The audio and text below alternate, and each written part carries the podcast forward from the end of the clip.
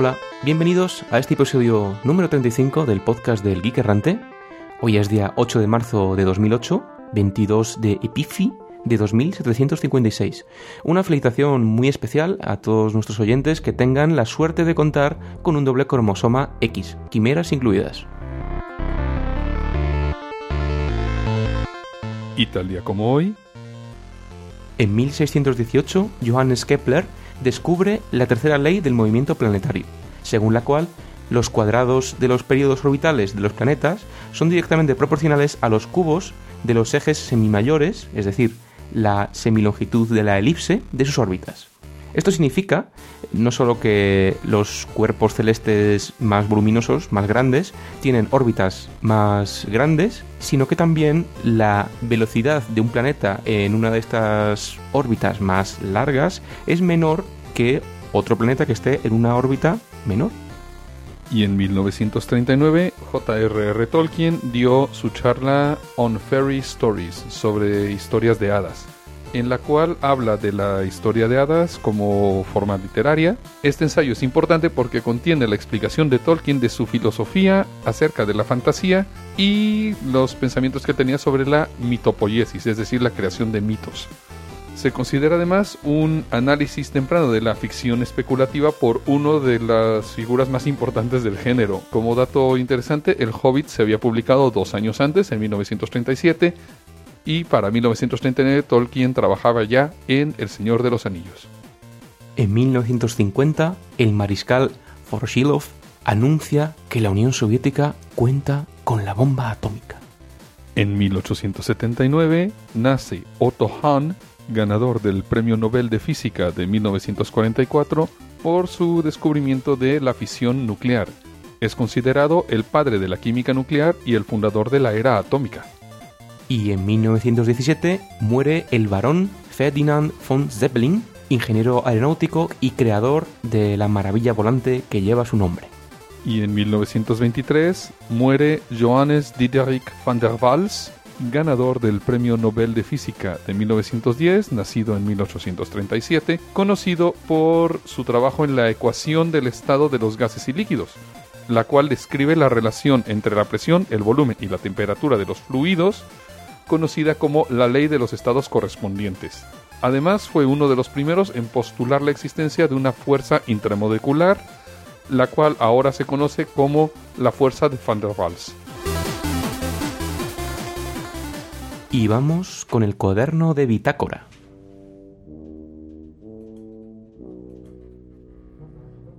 Tras desesperados intentos de evasión de las fuerzas mercenarias de derechos de autor de la galaxia Megalón 5, el geek errante fue atrapado por un rayo tractor de su destructor intergaláctico. Ante las amenazas de desintegración que recibimos, fuimos obligados a rendirnos ante la superioridad de sus armamentos. Intentamos incluso utilizar el motor de improbabilidad infinita, pero nos fue imposible debido a un campo de estabilización de la realidad generado por la flotilla enemiga. Tras un juicio express en el cual nuestra defensa consistió en que estamos fuera de la jurisdicción de Megalón 5, se nos levantaron los cargos de haber plagiado la obra de Isaac Asimov y la idea de la psicohistoria. Sin embargo, aparentemente Future estaba en su base de datos de delincuentes más buscados en un lugar bastante prominente, por lo que fue apresado por la Sociedad Galáctica de Autores, Escritores y Creadores. Aparte de ello, como parte estándar de sus procedimientos, analizaron el contenido del ordenador de a bordo del Geek Errante y encontraron los restos del universo de DRM en el que los caminoanos habían encerrado a Olo Jorge. Olo Jorge fue confiscado por haber roto el DRM que lo contenía, junto con el ordenador central completo, dejando al Geek Errante varado en órbita alrededor de una luna al no poseer un ordenador de navegación que nos permitiera salir de órbita y siquiera arrancar los motores de antimateria. Mr. Solo y yo salimos en una de las lanzaderas para buscar un reemplazo del ordenador o algo que al menos nos permitiera arrancar los motores y poder navegar por el metaverso. Desgraciadamente, al volver nos percatamos de que el geek errante ya no estaba en la órbita donde lo habíamos dejado.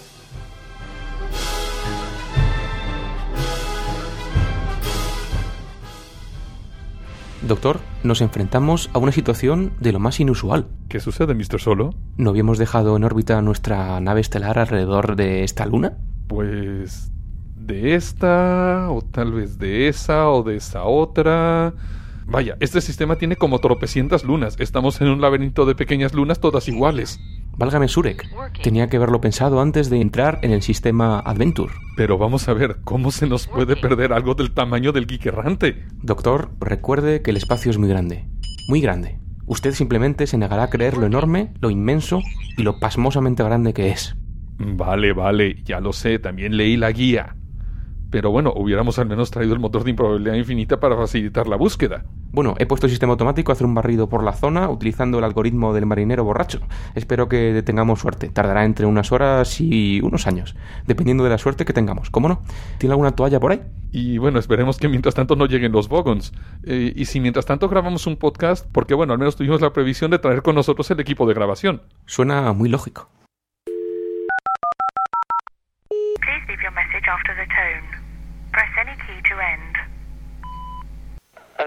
I don't understand. What, what are you? What are you insinuating?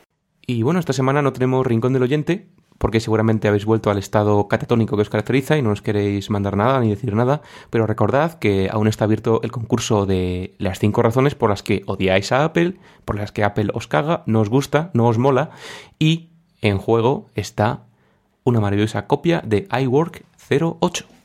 Внимание!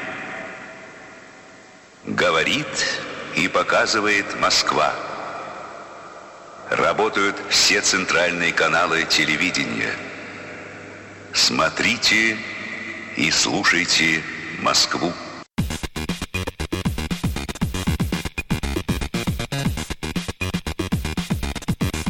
Los globos y la salud, la crisis del helio.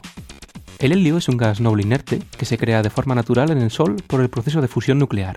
En la Tierra, sin embargo, las reservas provienen del decaimiento radiactivo del uranio y torio en el manto terrestre. Al migrar el elemento a superficie, este queda atrapado en campos subterráneos combinado con otros gases y en la atmósfera. La velocidad de formación del helio es muy lenta, por lo que es realmente un recurso no renovable. Actualmente, el helio se extrae como producto adicional durante la producción de gas natural. El problema es que el número de campos de gas natural descubierto llegó a su máximo en los años 70 y a partir de entonces ha disminuido notablemente. Esto quiere decir que podemos estar seguros de que el contenido de helio en la Tierra es finito, aunque no se conoce con precisión debido a que no hay una metodología universal para medir las reservas. Aunque no hay ningún organismo internacional que mida el consumo de helio, existe en el mundo un único depósito para su almacenamiento, el campo Cliffside en Estados Unidos. De los cambios en su almacenamiento se puede determinar que el consumo mundial de helio ha ido en aumento a partir de los años 80 y se estima que en el 2004 se consumieron 204 millones de metros cúbicos del gas. Debido a este aumento y a la disminución de la extracción por parte de Estados Unidos, que es el principal productor, el precio de helio se duplicó entre 2004 y 2006. Se espera que esto vaya peor, ya que en este momento el único campo de gas natural que podría suplir suficiente gas es el campo Kovitka en Siberia Oriental, el cual no se espera que entre en producción sino hasta el 2015 como muy pronto, es decir, para cuando las reservas actuales de Estados Unidos estén casi agotadas.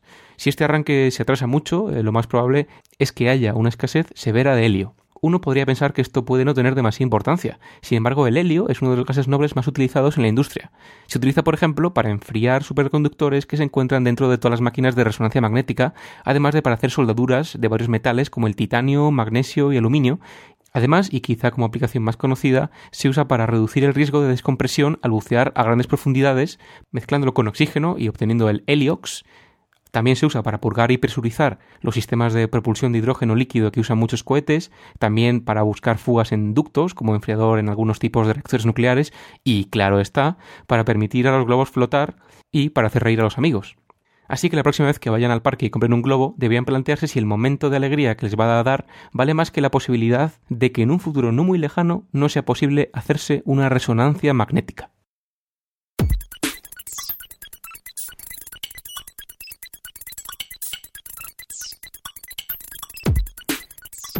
Nuevo chip para comunicaciones inalámbricas. Cuando hablamos de comunicaciones inalámbricas se deben tener en cuenta tres factores. Velocidad, consumo y alcance. En enero se publicó la primera versión del estándar Wireless HD, que opera a 60 GHz, provee una velocidad de 4 gigabits por segundo con un alcance de 10 metros. Al mismo tiempo, la empresa PulseLink anunció un nuevo chipset que ofrece 890 megabits por segundo, con un alcance de 2,4 metros o 120 megabits con un alcance de 12 metros. Pero estos dos avances pueden quedar completamente obsoletos si se avanza en el desarrollo de un transmisor bautizado como GIFI, GIFI, fruto de las investigaciones del NICTA, el National ICT Australia, el profesor de la Universidad de Melbourne, Stan Scafidis. Este transmisor podría ofrecer 5 gigabits por segundo en un rango de 10 metros a un coste estimado de menos de 10 dólares por unidad. El punto negativo es el alto consumo del chip, 2 watts, lo cual lo hace inviable por el momento para dispositivos móviles. En cualquier caso, no se espera que esta tecnología alcance el mercado hasta dentro de un año, y este tipo de tecnologías se espera que sean utilizadas para precisamente el envío de vídeo en alta definición entre los componentes de una casa. ¿Suenan las perchas de colgar ropa igual que un Monster Cable?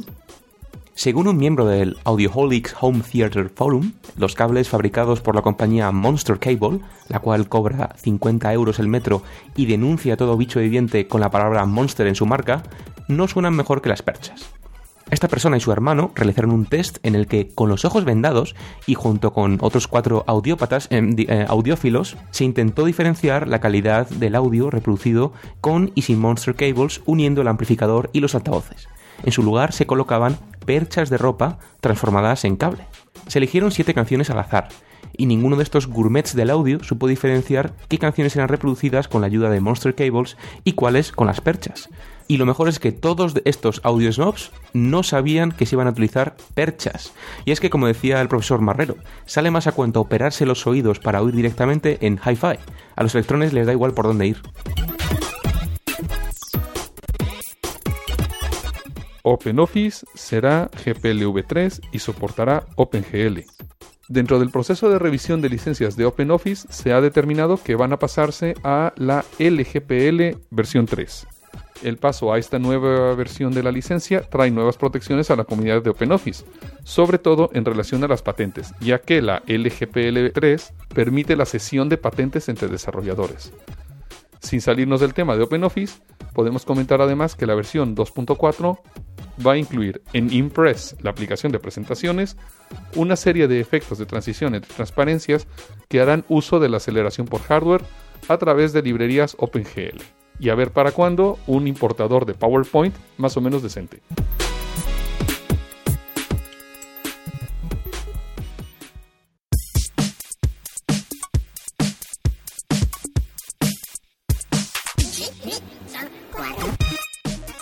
Bueno, y dentro de esta sección miscelánea queremos eh, incluir todo el material que hemos podido recoger durante el día de hoy, 8 de marzo de 2008, en Retro Madrid 2008 precisamente, eh, que celebraba su quinta edición bajo otro nombre, antes era Madrid SX me parece.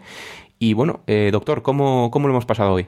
Ha sido muy divertido, ha sido muy interesante y además hemos, bueno, creo que hemos recogido algunas entrevistas bastante interesantes, ¿no? Sí, desde pues un desarrollador hasta un aficionado a la retroinformática que exponía ahí su, su pequeño museo.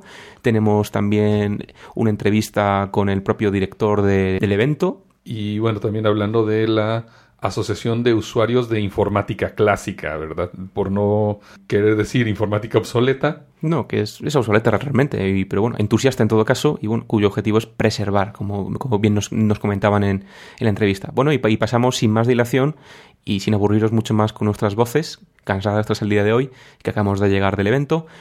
Pasamos directamente a las entrevistas. Como curiosidad, nos hemos encontrado con nuestro viejo capitán, con el capitán Javier Cañadillas, que andaba por ahí Y hemos tenido la suerte de que ha participado en una de las entrevistas, así que si les aparece una voz tal vez conocida o tal vez desconocida para muchos de ustedes, muchos saludos a Javier desde aquí. y, como no, visiten su blog que es venera7.com.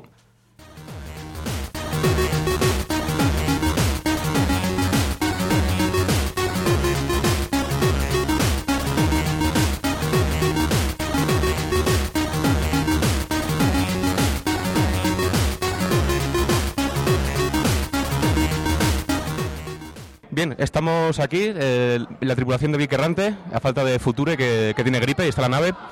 Y bueno, pues estamos con Rafael Corrales, que es el organizador ni más ni menos que Retro Madrid, que este año ha cambiado de nombre y bueno, ya lleva un montón de tiempo, ¿no? Sí, cinco años para ser exactos, como Madrid San Retro.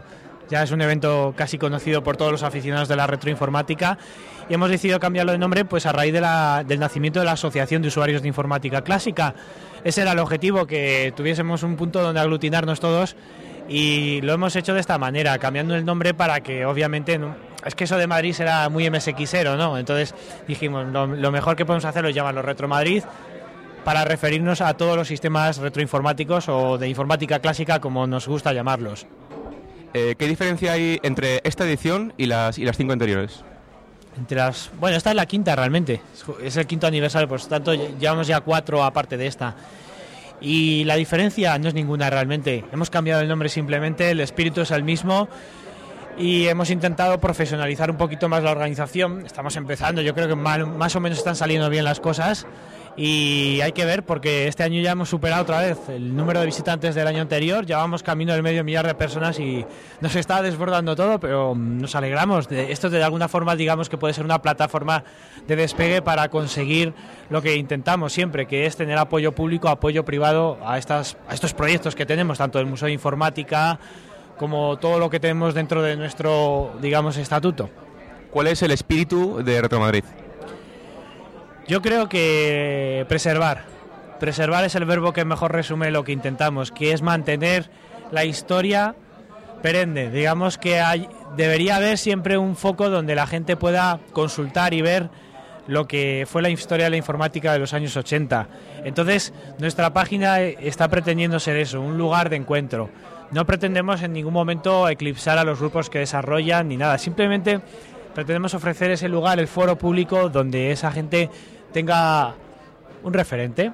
Entonces, eh, estamos intentando conseguir socios en primer lugar, que esta gente se anime a trabajar con nosotros, independientemente de qué sistema sea. Nuestro objetivo es que estas personas trabajen junto a nuestra asociación en un beneficio mutuo. Entonces la única forma de hacerlo es bajo esta entidad, bajo una entidad en la que todos tenemos cabida y para eso nos hemos formado. Es- Ese es el objetivo que tenemos en definitiva. Bueno, ¿y cuáles son las plataformas que más se ven en, informática clásica aquí en España? Sí, yo quería pensar en principio que Spectrum, MSX, pero bueno, estamos viendo que cada día hay más plataformas representadas. Había muchos grupos, digamos, yo creo que estaban como inertes. Estaban, pero no estaban. Y a raíz de la creación de Retro Madrid, Madrid San Retro anteriormente, han aparecido. Es increíble, ¿no? Emergen como conchas y los vemos aparecer año tras año. Ahora ya hay gente de Atari, hay gente de Amstrad, hay gente de Spectrum, por supuesto, hay gente de, de todos los sistemas imaginables. Yo he visto a la gente de Enterprise, personas que están dedicadas sobre todo a las consolas, como el caso de Dreamcast o la Nintendo NES. O sea que en el fondo yo creo que cada sistema que marcó época tiene su propio aficionado y aunque solo sea una sola persona, como de hecho hay una sola persona creo que representa al Apple II en la feria, ahí está presente para hacerse ver y hacerse notar. Bueno, ¿y qué tipo de, de nostalgia, qué tipo de desarrollos, qué tipo de, de, digamos, de productos se puede encontrar cualquier aficionado a la informática que se pase por aquí? Parece mentira, pero yo creo que cualquier cosa. Estaba haciendo el otro día una comparativa de los, los desarrollos que se presentan en esta feria y los desarrollos comerciales de los años 80, finales y principios de los 90. Pues sorprendentemente la calidad es mucho mayor. O sea, solo hay que pasarse por allí, ver las cintas que se están editando ahora mismo para Spectrum, MSX, Amstrad, ver cómo están editadas, ver los manuales, ver disquetes que están hechos para MSX, compararlos, ver también la calidad de la programación y nos quedamos sorprendidos. Resulta que la calidad es mucho mayor. También podemos ver el hardware. Los, el hardware que se hacía en aquella época, aparte de prohibitivo, muchas veces servía para muy poco o casi nada. Y sin embargo ahora se están haciendo lectores de tarjetas SD, lectores de tarjeta Compact Flash para cámaras digitales o cualquier tipo de aparato, MP3s, eh, sistemas operativos como el Simbos, un sistema operativo hecho para Amstrad y MSX que es impresionante, multitarea en Amstrad, en un Z80. Es algo increíble y sin embargo se ha hecho posible. En definitiva, yo creo que estamos dando vueltas a los años 80 con los desarrollos de hoy en día y encima hechos de forma amateur, entre comillas, porque me parece que son igual de profesionales y encima con mucho más rendimiento. Eso es lo que realmente me llama la atención de todo lo que estoy viendo en la feria. Respecto a la feria, he visto que hay eh, distintas organizaciones, participantes.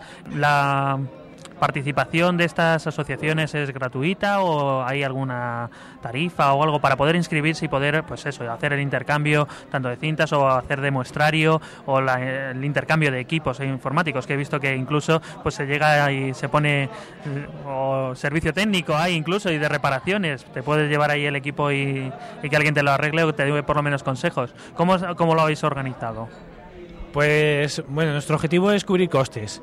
Entonces, eh, este año me imagino que estaremos así asá porque hemos tenido que invertir mucho en cartelería y demás.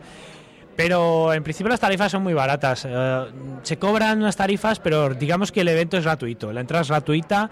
Tenemos unos medios, todo hay que decirlo, gracias a la Junta Municipal de Latina, excelentes. El Centro Cultural siempre nos pone facilidades.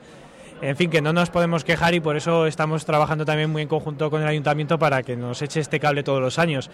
Y las tarifas, gracias a eso, pueden ser baratas, porque un, un expositor que quiera vender aquí se va a gastar solo 15 euros en una mesa, por poner un ejemplo. Las tarifas siempre las ponemos todos los años actualizadas en la página web. Casi las hemos mantenido estables todos estos cinco años hasta ahora, que ya el euro nos está haciendo estragos. Pero bueno, que, que realmente es barato participar, gratis venir y tenemos incluso en proyecto a ver si es posible hacer una party. Podría ser en un futuro algo factible si vemos suficiente apoyo.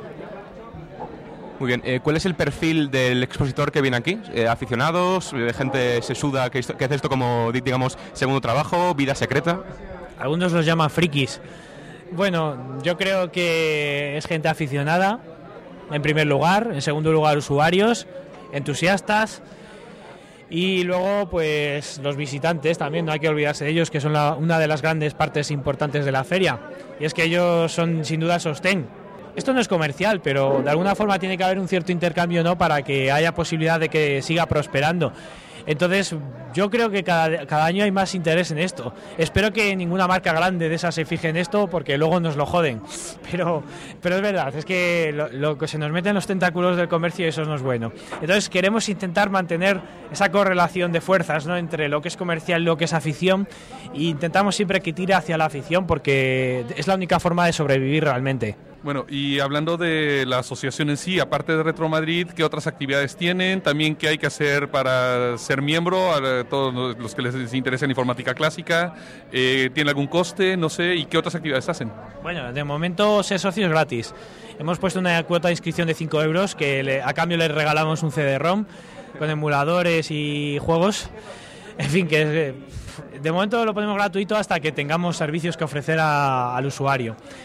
Y ya en un futuro veremos, según vaya evolucionando el proyecto, pues podremos ofrecer más y más. Entonces ya veremos si ponemos una cuota y demás. Pero intentaremos que dentro de lo posible se mantenga en, un carácter semi gratuito, más bien servicial para la gente. Y bueno, inscribirse es fácil, www.auic.es y allí podréis inscribiros porque pronto pondremos un formulario para ello. También en las ferias, principalmente en las ferias es donde físicamente estamos y más podéis informaros. Y esperamos que sí, que cada día tengamos más socios y más fuerza para hacer que la informática clásica tenga su espacio en la vida pública. Para los rezagados que no puedan ya venir a, esta, a la feria de hoy, porque esto se escuchará un poco más tarde, ¿qué otras ferias vais a hacer? O sea, ¿cuál es vuestro calendario para este año? ¿Solamente esto o vais a hacer más eh, en otros sitios, aunque sea? Sí, sí, sí. intent- intentamos, como decía antes, hacer una party que sería en octubre. Lo que normalmente informamos en la página web son actividades muy concretas que también se realizan. Hay asambleas, por supuesto, de asociados. Y hacemos actividades, comidas de hermanamiento, hacemos, sí, es importante que haya hermanamiento, porque es la única forma, conocerse en persona para hablar un poco de lo que nos gusta y hacer amistad. Y adem- además hacemos actividades, visitas al museo, entre comillas, de Juanjo, que, que es bastante conocido entre los coleccionistas porque tiene un almacén con 5.000 piezas, ordenadores increíbles allí abajo en una tienda de chucherías. Y eso incluye también, lo llamamos peregrinación a la Meca casi, porque es ir a, ver ahí al mayor coleccionista de España. Luego también hacemos jornadas de retroinformática, algunas han realizado ya. Y también estamos intentando hacer lo que comentaba antes, la party en octubre. Vamos a ver si conseguimos que alguna universidad nos eh, ceda espacio para ello. Me imagino que según vayamos creciendo y tengamos relevancia será más fácil negociar. Así que en ello estamos.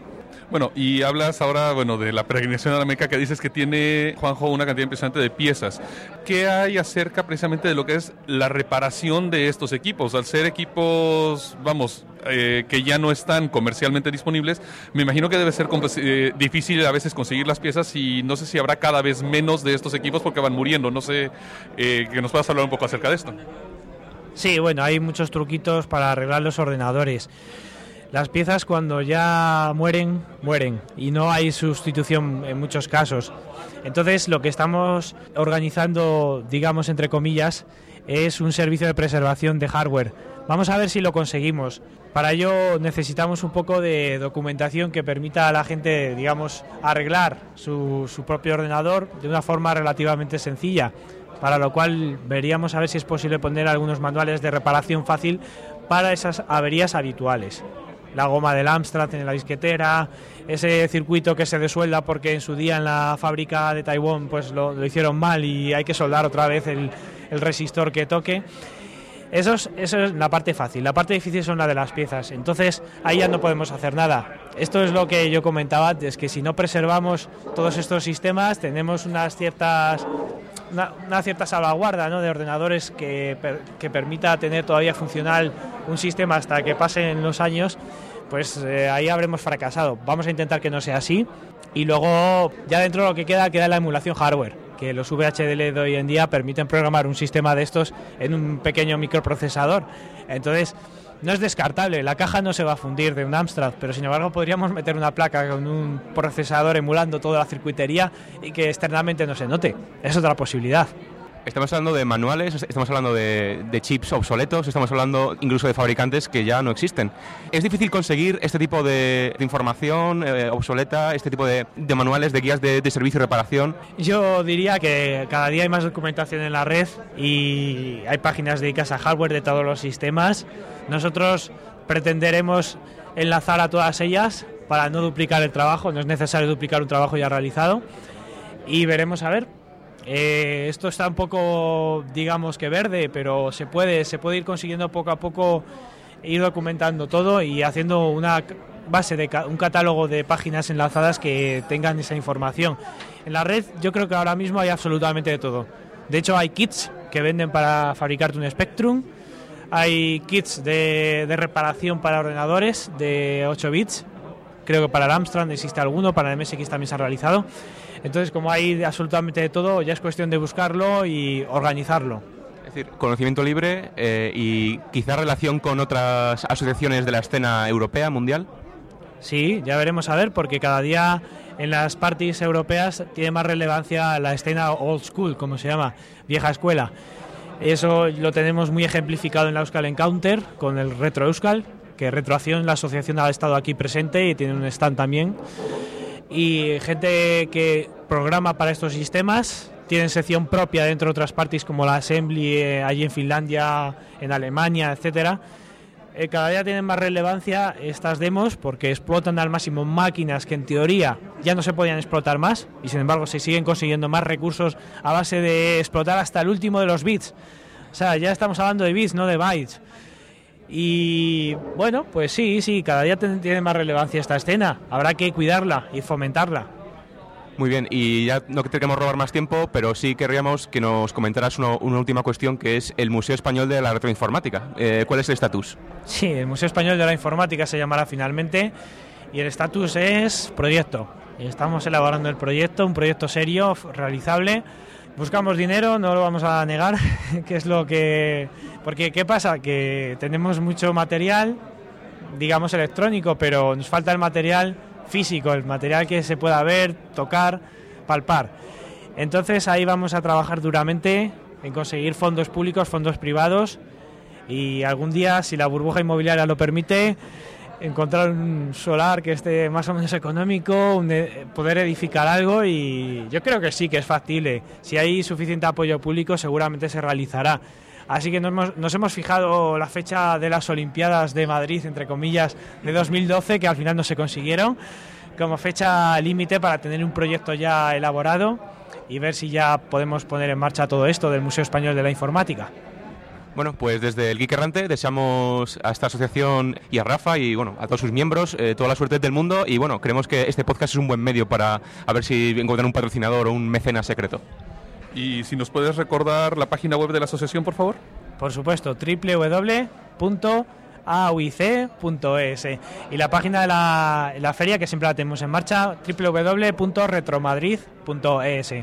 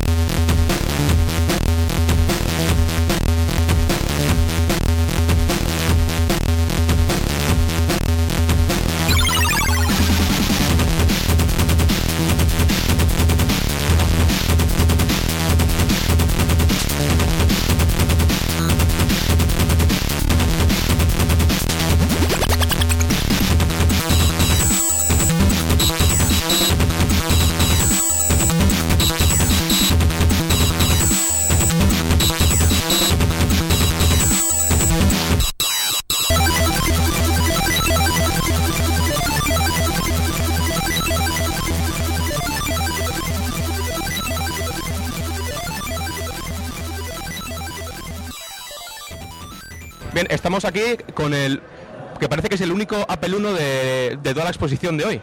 Bueno, eh, preséntanos, presenta tu, a tu máquina. Bueno, mi nombre es Luis y lo que tengo aquí es un Apple 1, pero es un clon de Apple 1, idéntico al original a un 99,9%. No es el original de Apple, el primero que salió. Está hecho con los mismos componentes, el diseño de placa base es eh, totalmente, totalmente idéntico y hay una ligera diferencia en cuanto a la serigrafía de caracteres que lleva, que lleva en la placa. Por lo demás, totalmente idéntico. Y bueno, es un clon que lo has armado tú o ¿sí? Monta- montado totalmente a mano con soldador y verificado luego el funcionamiento con osciloscopio y demás. Como el, mi- como el mismísimo Steve Wozniak, totalmente.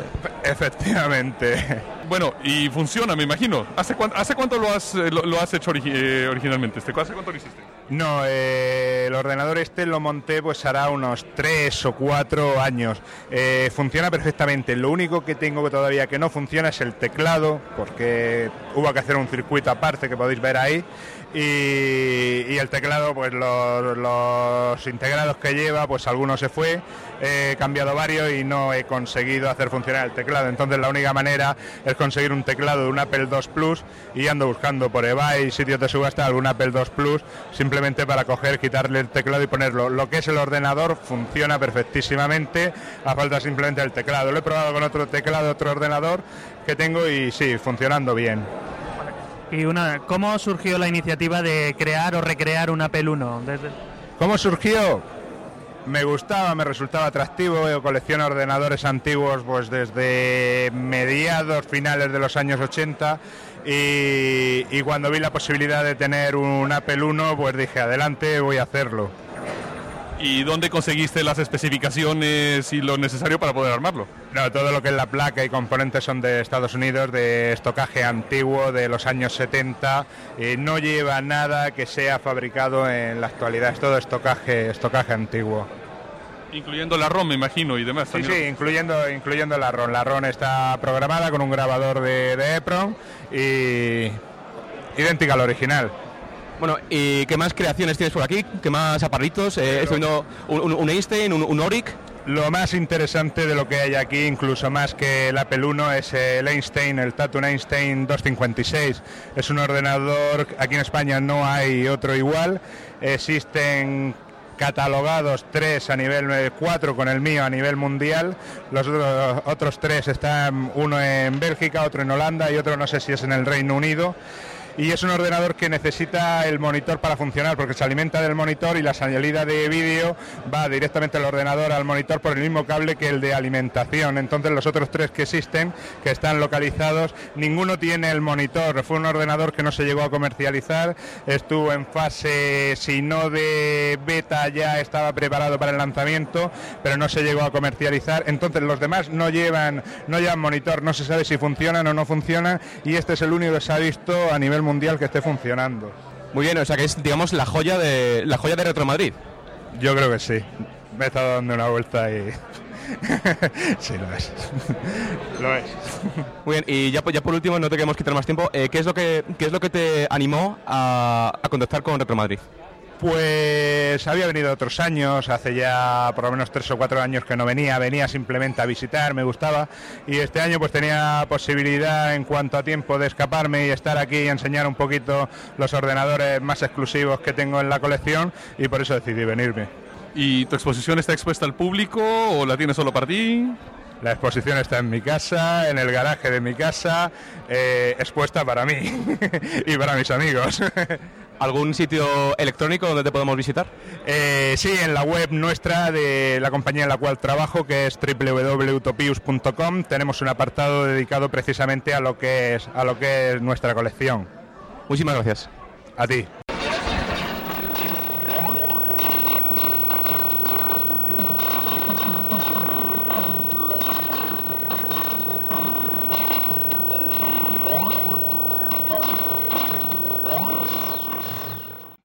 Bueno, pues estamos con Francisco Zapata, de, que es de la organización y bueno, además colabora con el grupo de usuarios de, de, Amstrad. Y una de las cosas que más nos ha llamado la atención ha sido la presencia en la feria de Zimbos, que es el, sistema operativo multitarea para Amstrad. Es un sistema operativo que, se, que va en conjunción con una placa de la Simiface, Simiface 2 o ahora recientemente va, está en previsión que salga la Simiface 3 y lo único que hace es que proporciona unas, unas condiciones hardware eh, fantásticas para equipos de 8 bits. En este caso es compatible con sistemas MSX, eh, Astran CPC, el modelo normal, el 628 de color gris o el 628 Plus, el de color blanco, que el que salió la última era de Astran en el 91 y también eh, sirve pues, para el, los Astran PCV le dota de unas, unas cualidades técnicas que son, son asombrosas.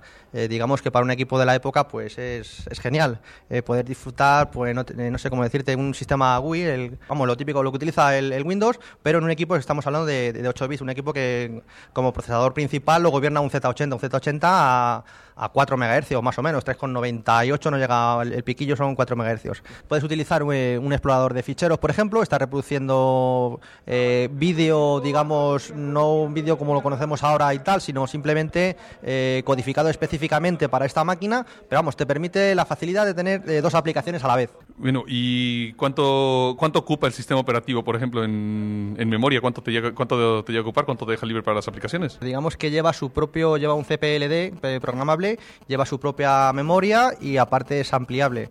¿Dónde podemos encontrar más información? ¿Dónde, dónde podemos adquirirlo? Mm, es, es, gratuito, es una licencia UI de estas y eh, es de libre distribución, lo puedes bajártela gra eh, gratuitamente de la página oficial del, del, programador, que es un alemán, un chavalito que se llama Prodatron. Con esto finaliza esta mini entrevista sobre este sistema operativo multitarea para procesadores de los eh, ordenadores Amstrad de 8 bits.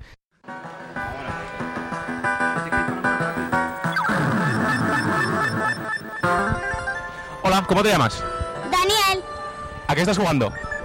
A naves. ¿Y qué hay que hacer? Matar. Uy.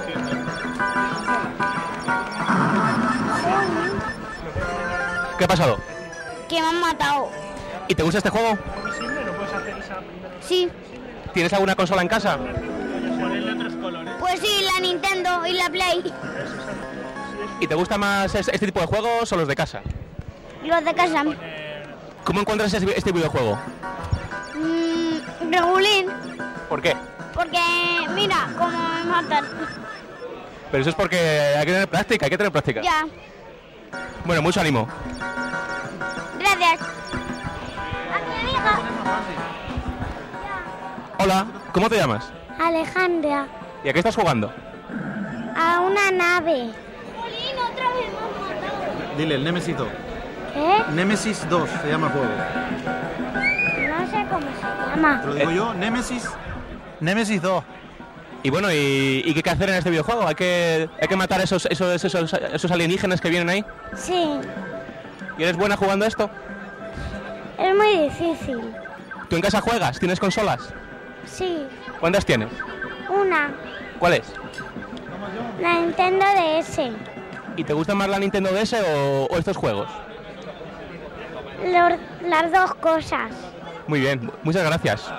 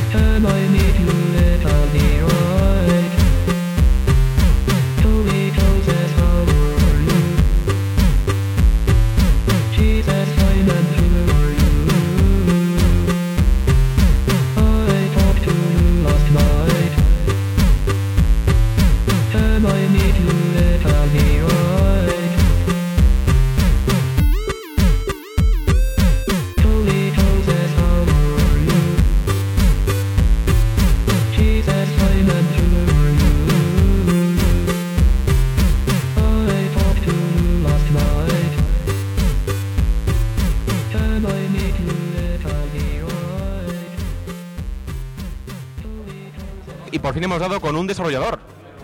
Bueno, hay varios. Os habéis pillado más guapo, supongo, con más carisma, la que la tiene más gorda. Esto no se puede decir en antena, ¿no? No, no hay antena siquiera, esto es un podcast. Después lo cogéis y ya lo editáis si hace falta. Ya.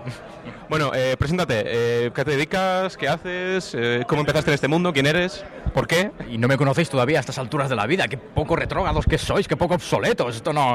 Bueno, pues soy Star de Matra Computer Automations. Eh, os explico un poquito la cosita. Pues juegos de MSX, de desarrollo de hardware, juegos en cartucho, servicios software de coger y editar en cartucho físico juegos ajenos, sacar los propios juegos en, en cartucho, en cinta, en disco.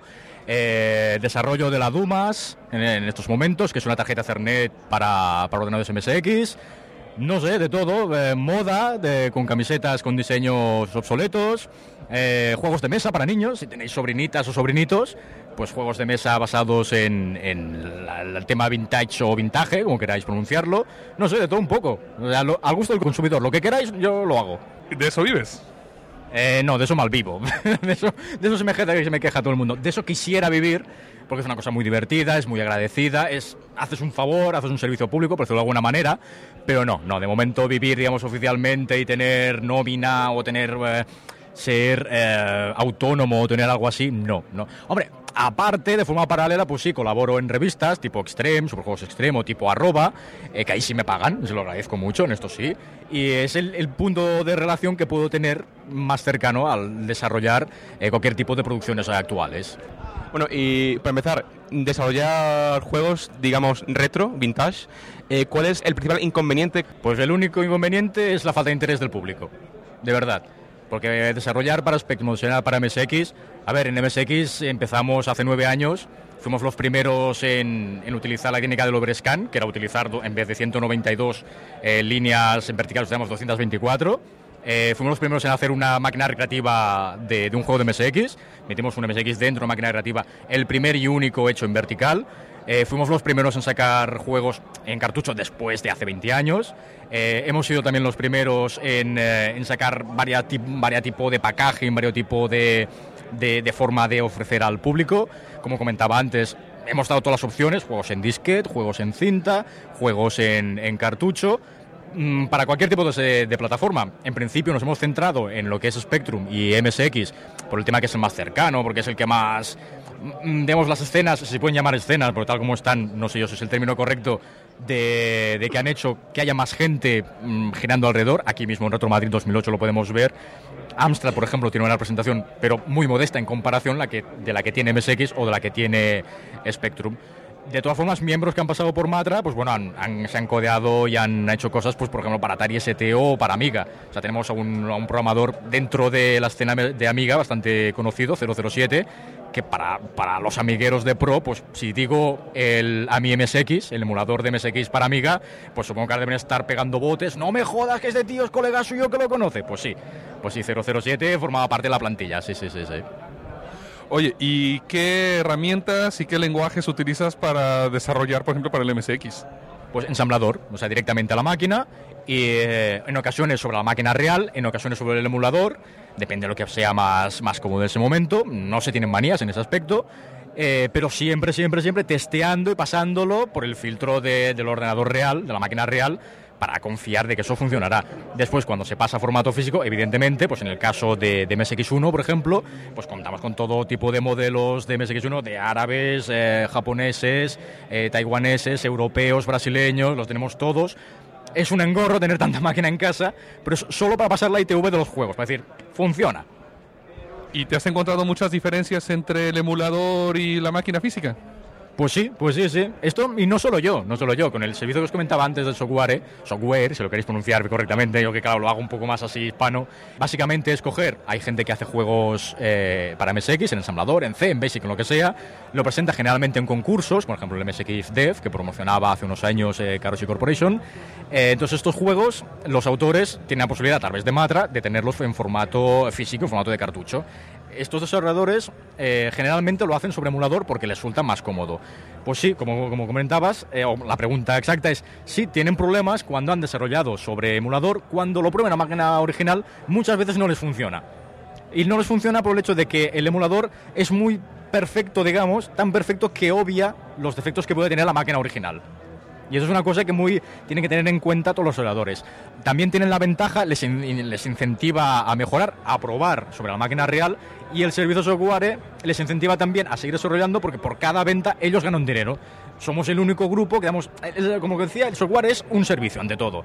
Yo te saco el juego y yo te pago para que tengas el juego. De cada venta de que la gente te está apoyando de verdad, que no se queda con la palmadita en la espalda, se queda el aplauso, el comentario en la típica página web, hostia, muy bien, aplauso, sigue así, amigo, mola mucho. Pues si mola tanto, compran el juego al desarrollador y el 20% del precio de venta, que el precio de venta lo pone el, el desarrollador, es lo que se lleva como beneficio y como compensación muy merecida de haberse pegado el curro, de haber hecho un juego para toda la gente.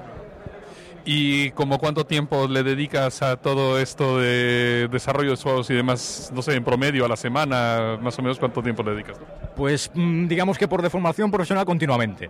Pues claro, cuando trabajas o intentas trabajar o te dedicas como colaborador en revistas, quieres seguir un poco la actualidad, te vas documentando. Cuando tienes que hacer un juego, pues te metes mm, incascodos, lo que te permite. Pues si tienes trabajo y trabajas ocho horas en tu empleo, pues cuando llegas a casa lo que puedas, tres, cuatro horas. Que tienes vacaciones, que puedes dedicarte ocho horas a, desarrollar, ocho horas.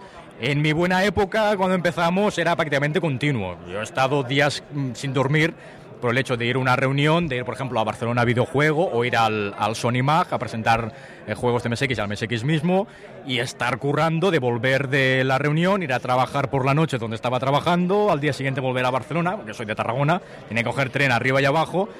Y es muy relativo. Te puedo decir que ahora mismo, pues ahora mismo ahora no estoy haciendo nada. Hoy, bueno, sí, mentira, estoy aquí, estoy entre comillas trabajando en, en esta reunión. Pero mañana pues estaré pues a la Bartola. Pasado mañana también estaré a la Bartola. Próximo día pues no, estaré trabajando, estaré escribiendo un reportaje o estaré colaborando en uno o estaré haciendo un desarrollo propio o me vendrá un desarrollador me dirá, oye, estar, ¿me puedes hacer el juego en cartucho? Y entonces me volcaré en él. O sea, soy un poco prostituto, para entendernos.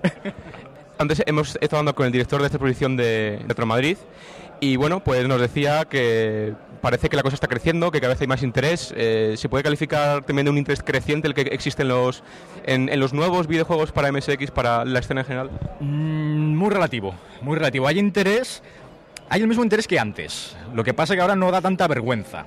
Se ve un poco más organizado y si antes ir venir aquí, aquí mismo al centro del Greco, resultaba un poco tedioso, a coger el tren o coger el, metro, un taxi, el coche y venir a pie la bicicleta, daba un poco de apuro. Ahora, aquí mismo, hoy mismo, se acaban de, de batir el récord con 500 visitantes. El usuario medio, el simpatizante, lo ve de otra manera y dice, bueno, si van 500 no soy tan raro. Pues a mí me gusta y bueno, pues no me mirarán con mala cara. Y es un poco lo, lo que hace la gente. De todas formas, lo que les falta es más implicación y menos vergüenza. Porque hay mucha gente que dice, vale, yo me pongo la camiseta de Atari, me pongo la camiseta de Nintendo y qué, cool que soy, qué guay que soy, soy muy así, muy Rhinestone, soy muy de, de la onda, ¿no? Soy a mí... Y no, tenía que ser una cosa más habitual, más, no sé, de la misma forma como lleva una camiseta del Real Madrid o del, del, Real- del Club Fútbol de Barcelona, o lleva una camiseta de Ramones o de Iron Maiden, pues si llevas una del Space Invader no pasa nada, si llevas una del Mario pues no pasa nada. Y les falta esto, le falta el puntillo de decir, bueno, esto es una cosa seria y voy a invertir. Y que deje de ser un placer oculto, digámoslo así. Sí, sí, sí, sí.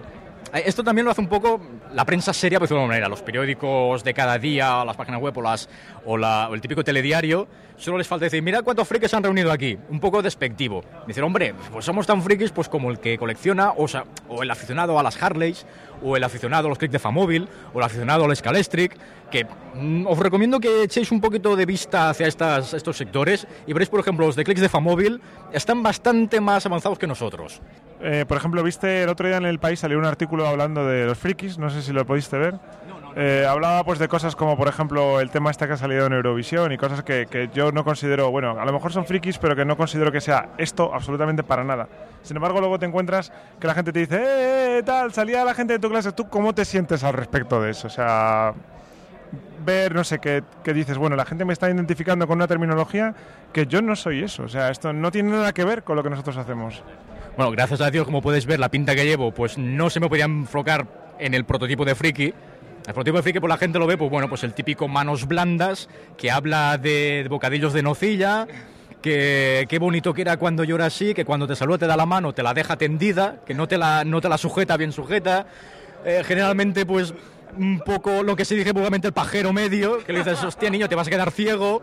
Es un poco el prototipo que lo reconoce la gente. El, efecto friki de yo soy único, soy distinto, este efecto es el que la prensa o que los medios o que la gente en general pues lo confunda, vea un tío raro que sale con una guitarrita de los chinos en la tele, en Eurovisión, pues evidentemente, hostia, es un freak.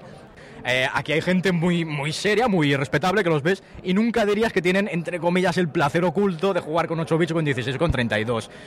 Además que antes aquí lo, lo hizo bastante bien, que aquí tú estás trabajando dualmente. Sí, claro, claro, Y claro, o sea, es, es una imagen que, que tienes que La ofrecer. tengo, la tengo que mantener, tengo una reputación.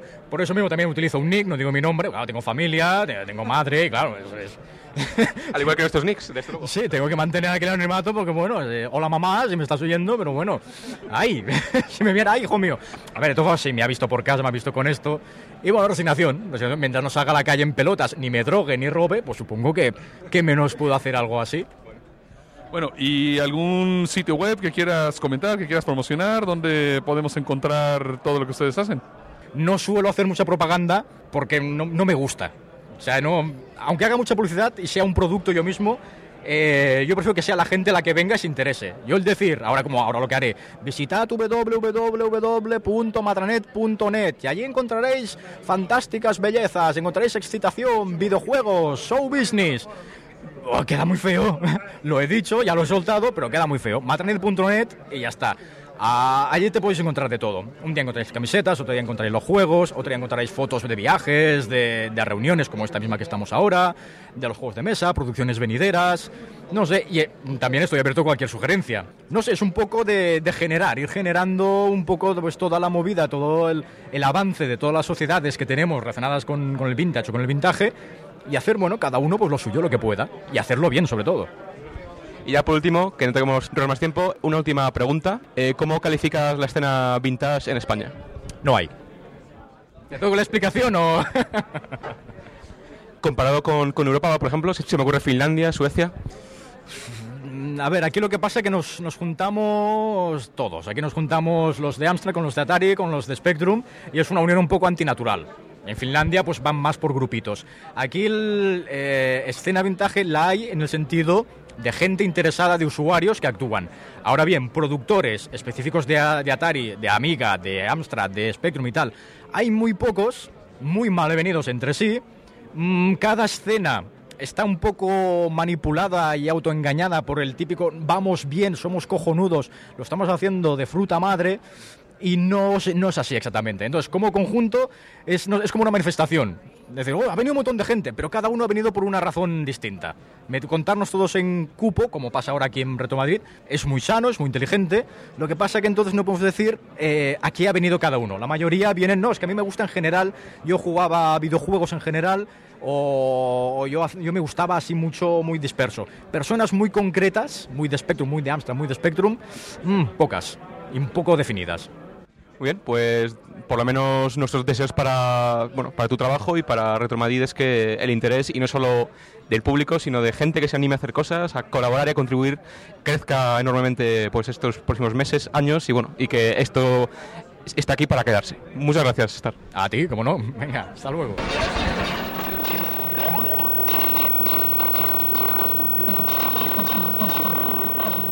Bueno, esperamos que este especial o estas entrevistas os hayan gustado, que fomenten además el interés por todo lo que es el uso de plataformas clásicas, de plataformas de los ochentas, con las que muchos de nosotros crecimos. ¿Por qué no pasamos entonces ahora a una de nuestras secciones favoritas, Developers y Unix? Gracias a las entrevistas tendremos solamente quickies, tanto en esta sección como en Derecho Digital. Developers, developers, developers, developers, developers, developers. Developers, developers, developers, developers, developers, developers, developers, developers. Yes!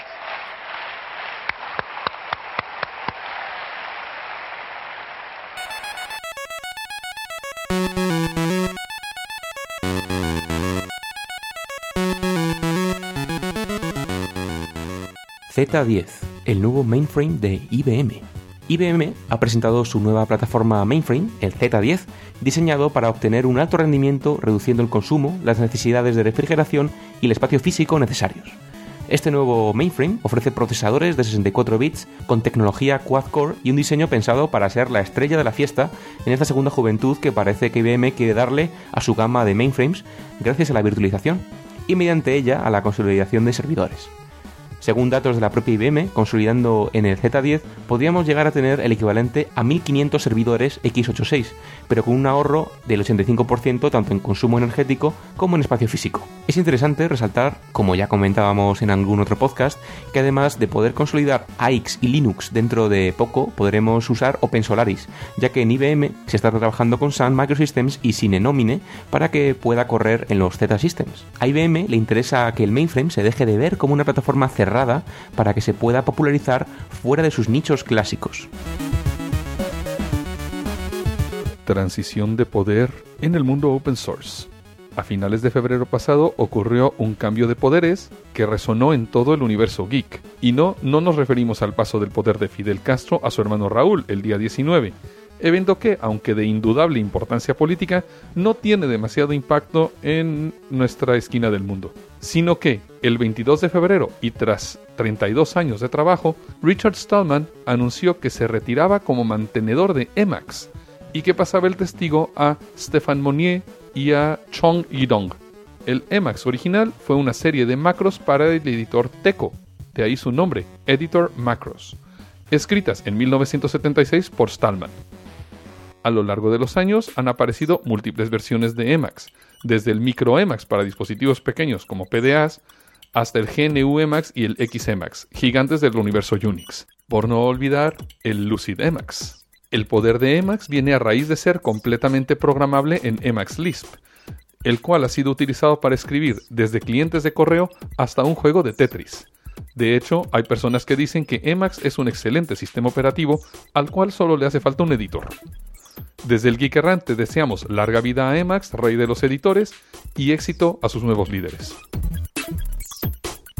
El grupo 29A anuncia oficialmente su retirada. Muchos de vosotros, geeks de finales de los 90, recordaréis la BBS, Dark Note y el grupo de creación de virus 29A, a los que no suene deciros que eran uno de los grupos de élite en el mundo de los virus informáticos de aquellos años. Fueron un referente durante una época en la que la creación de virus aún tenía cierta concepción romántica, la búsqueda de la perfección técnica, de la mejora y de la imaginación. Muy lejos quedaron esos tiempos. Independientemente de las aplicaciones que en la industria informática y en los usuarios pudieran tener los virus, a nivel técnico no quedaba más que reconocer el conocimiento y los skills de gente como Grillo o Mr. Sandman. Desde aquí, larga vida a 29A.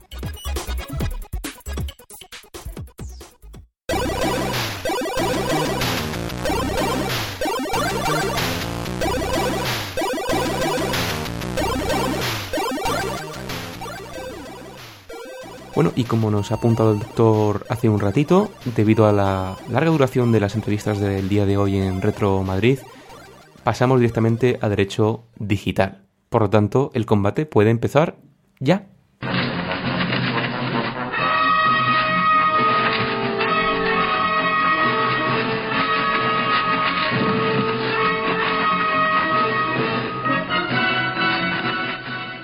Y como siempre, recordamos a todos nuestros oyentes que no somos abogados, no queremos ser abogados y todo lo que se dice aquí es el producto de unas cuantas mentes enfermas que estamos en alguna nave en algún sitio del universo. Mentes que ni siquiera son humanas.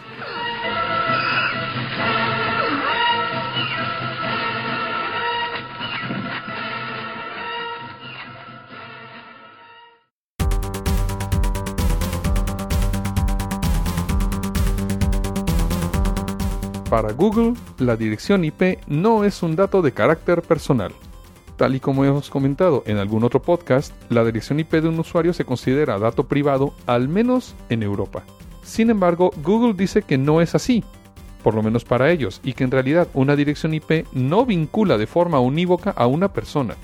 En cierta forma, claro, esto es así. La IP puede cambiar y no es algo que una, sin lugar a dudas, a una persona, pero desde luego es un dato por el cual empezar a sacar información. Por hacer una analogía, es como si alguien dice que el número de teléfono personal del domicilio de alguien no es personal, porque puede ser usado por más de una persona de esa vivienda. Por otro lado, el que una empresa tenga la dirección IP y quiera saber qué persona estaba detrás en cierto acceso, implicaría que o bien la persona se ha identificado de alguna forma en el servicio, o si no lo ha hecho, se deberá recurrir al ISP para que proporcione quién está detrás de esa IP. En este último caso, asumimos que hay una orden judicial de por medio y que el ISP no va a dar información de sus clientes a diestro y siniestro. Aún en caso de que lo hiciera, la IP se vincularía con una cuenta y no con una persona física realmente. Además, se podría alegar que ha habido un acceso ilegal a través de una red inalámbrica o que el usuario ha sido víctima de un CSRF, es decir, un Cross-Site Request Forgery. Propuesta de ley europea. 95 años de copyright para el viejo continente. El comisario europeo para el mercado interior propuso el 14 de febrero, día de San Valentín, extender el período de copyright de las obras musicales hasta 95 años. Este hombre también desea investigar nuevas fórmulas fiscales para grabar discos vírgenes, dispositivos de almacenamiento y reproductores con el objeto de compensar a artistas y propietarios de derechos, acabando así con la opción de copia legal existente en algunos países europeos como España. Uno de los argumentos de peso es que hay artistas que viven más de 50 años y el modelo de copyright actual en Europa no es efectivo.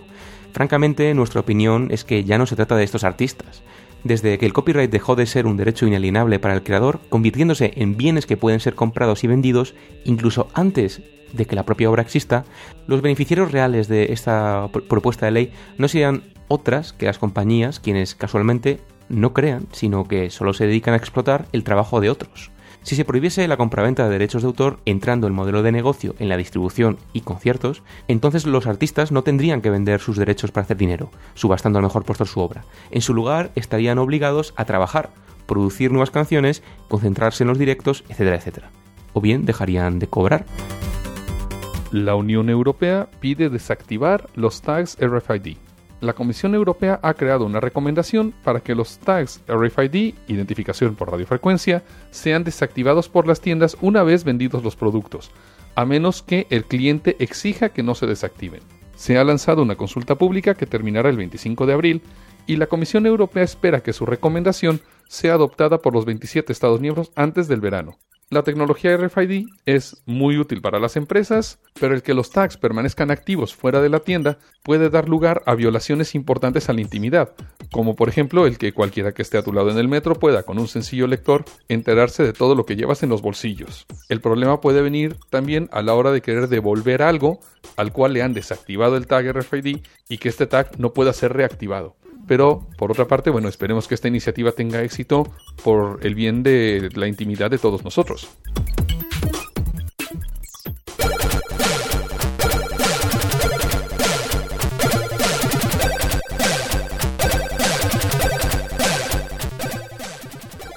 Bien, doctor, nos hemos quedado sin contenido por este podcast, ¿eh? que es el número 35.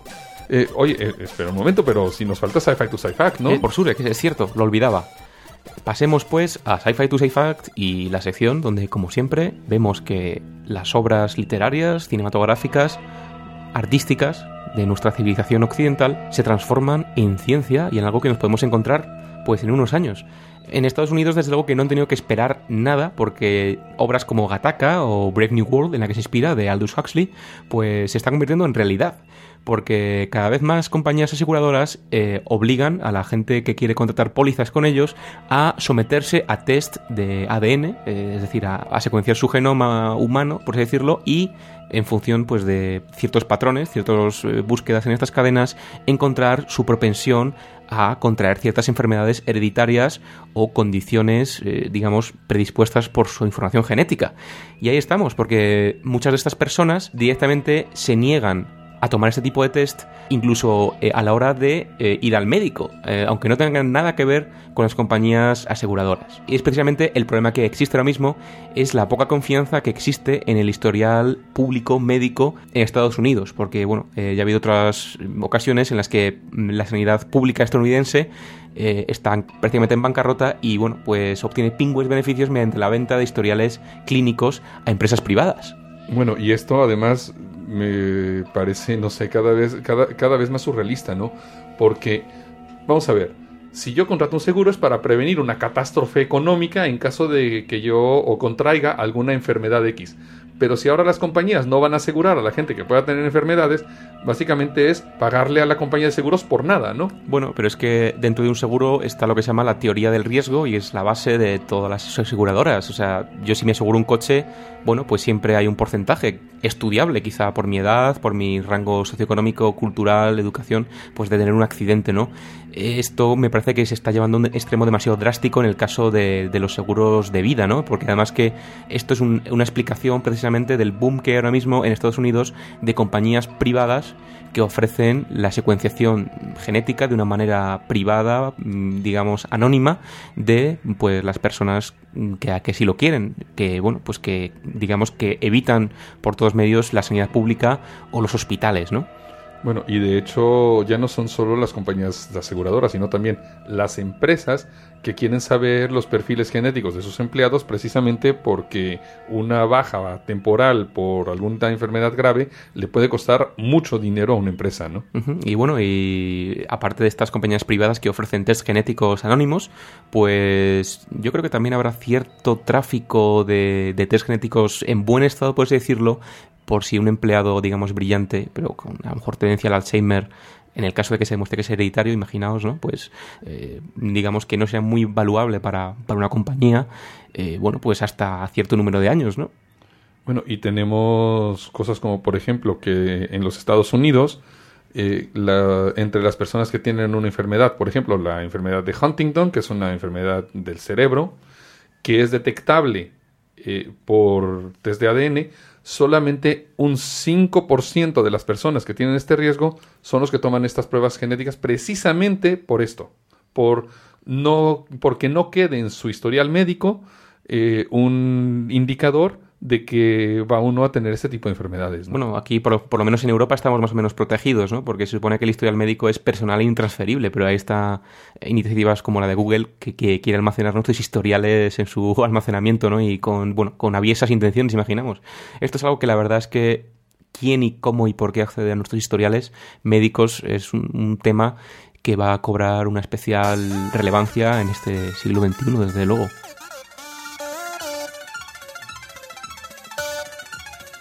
Mr. Solo, ahora sí creo que se nos ha acabado el tema de qué hablar y bueno, yo veo que este sistema de búsqueda automática puede tomarnos incluso unos cuantos años. Eh, propongo que nos metamos en las cápsulas de estasis, por lo menos hasta el siguiente podcast o hasta que algo aparezca en, la- el, si- en el sistema de búsqueda, ¿no? Usted haga lo que quiera, doctor. Yo creo que voy a meditar un poquito y bueno, pues hasta el episodio que viene. Saludos, Saludos desde el Geek Errante. o desde la lanzadera o de lo que queda de él.